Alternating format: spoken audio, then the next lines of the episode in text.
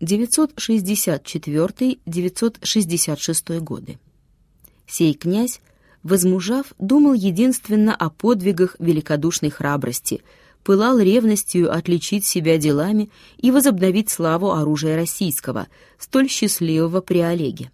Собрал войско многочисленное и с нетерпением юного героя летел в поле.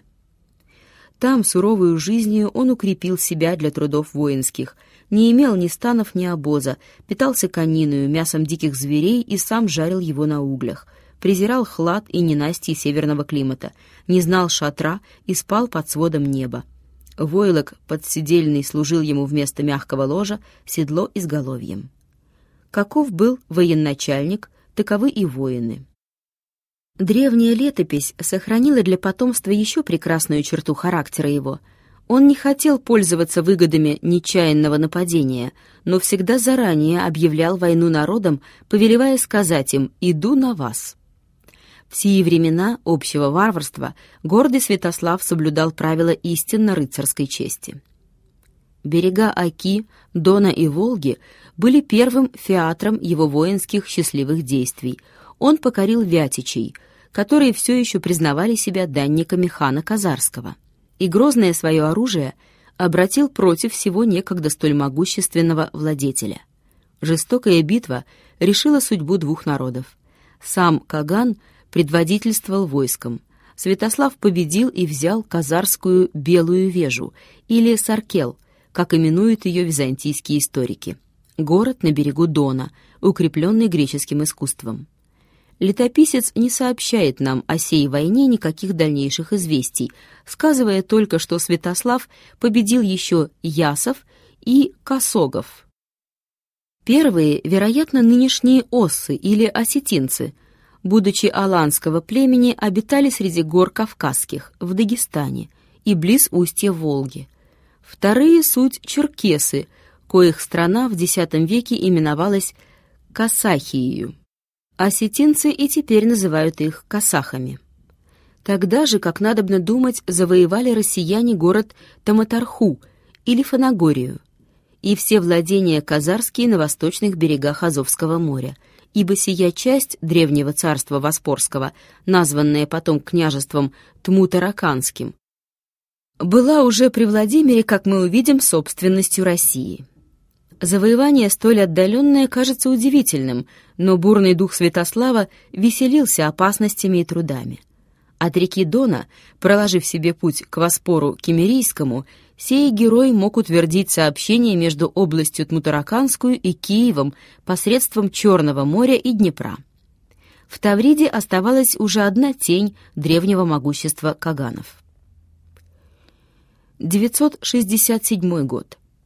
Неудовольствие императора Никифора Фоки на болгарского царя Петра служило для Святослава поводом к новому и еще важнейшему завоеванию.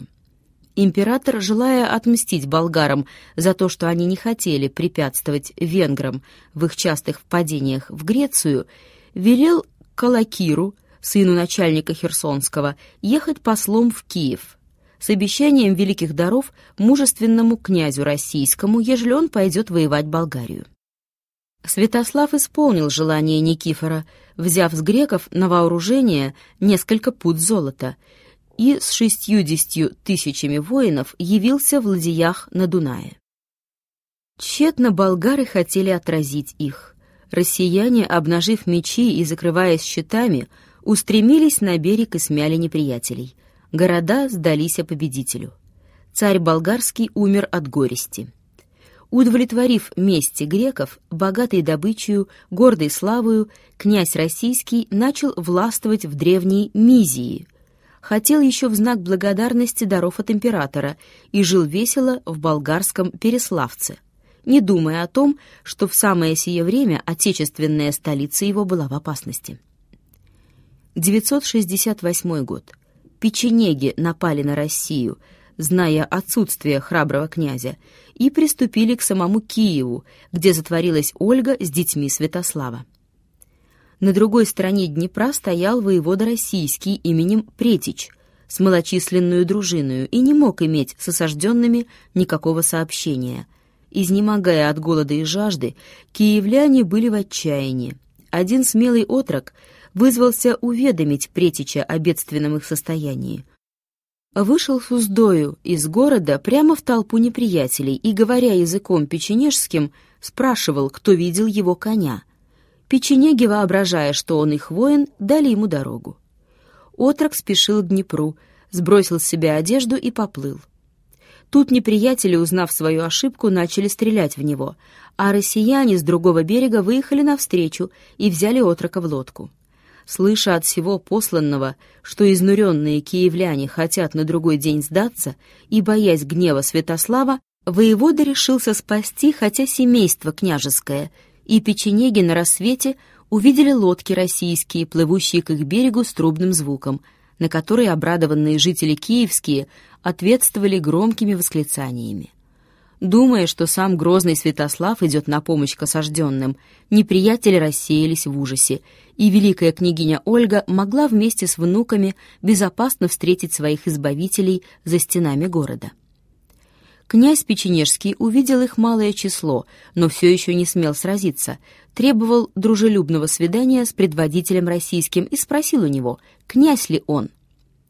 Хитрый воевода объявил себя начальником передовой дружины Святославовой, уверяя, что сей герой со многочисленным войском идет вслед за ним. Обманутый печенек предложил мир. Они подали руку один другому и в знак союза обменялись оружием. Князь дал воеводе саблю, стрелы и коня, воевода князю щит, броню и меч. Тогда печенеги немедленно удалились от города.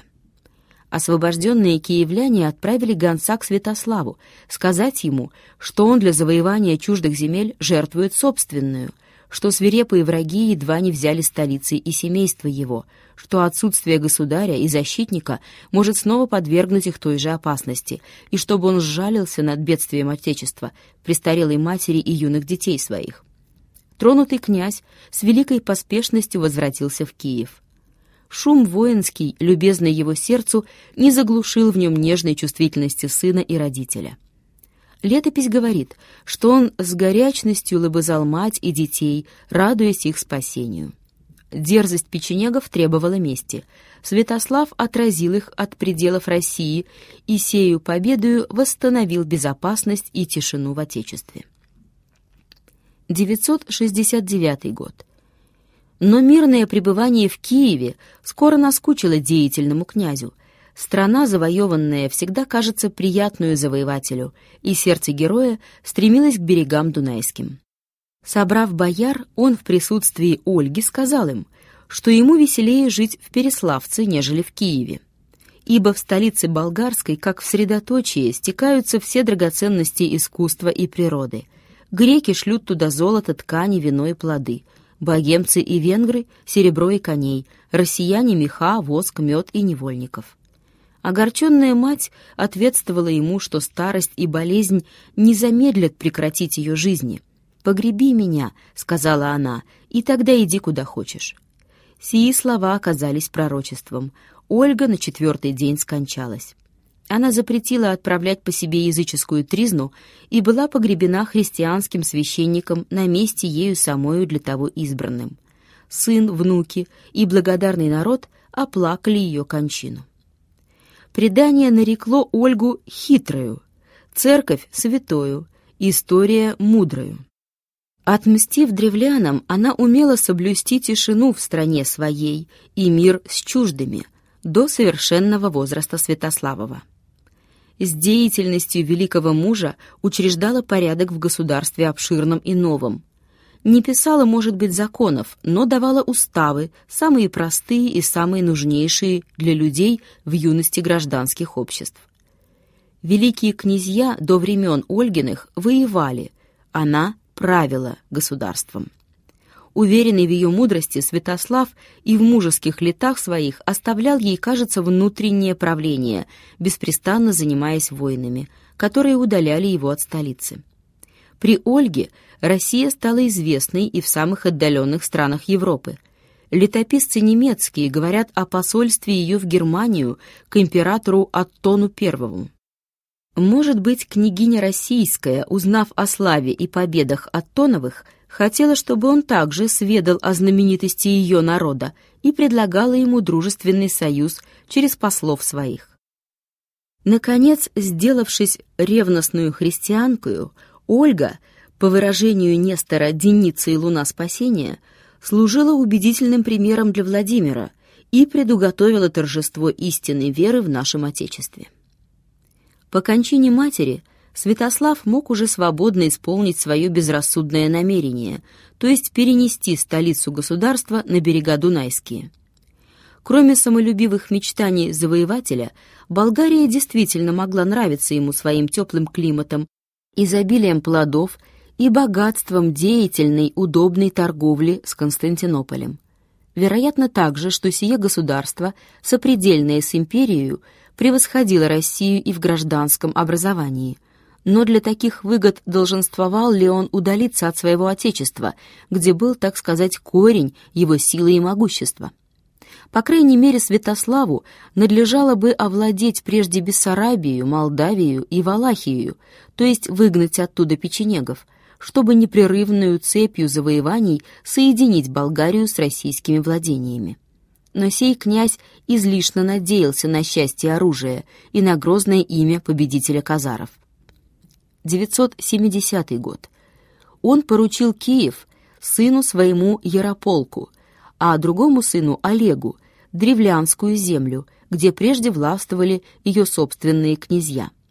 В то же время новогородцы, недовольные, может быть, властью княжеских наместников, прислали сказать Святославу, чтобы он дал им сына своего в правители, и грозились в случае отказа избрать для себя особенного князя.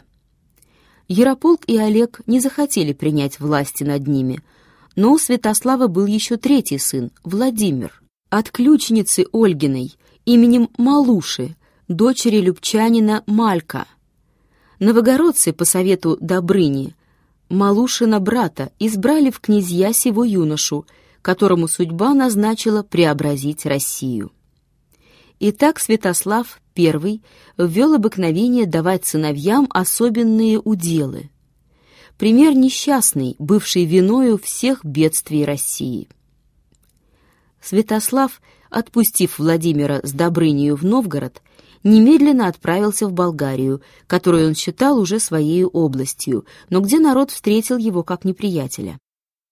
Многочисленное войско собралось в Переяславце и напало на россиян. Долговременное кровопролитное сражение клонилось уже в пользу болгаров, но воины Святославовы, ободренные его речью, Братья и дружина, умрем, но умрем с твердостью и мужеством, напрягли силы свои, и в вечеру победа увенчала их храбрость. Святослав взял приступом город Переяславец, снова овладел царством болгарским и хотел там навсегда остаться. Всем намерении еще более утвердил его знатный грек именем Калакир, самый тот, который от императора Никифора был послом у Святослава. Калакир с помощью россиян надеялся свергнуть государя своего с престола и царствовать в Константинополе, за что обещал ему уступить Болгарию в вечное владение и присылать дары.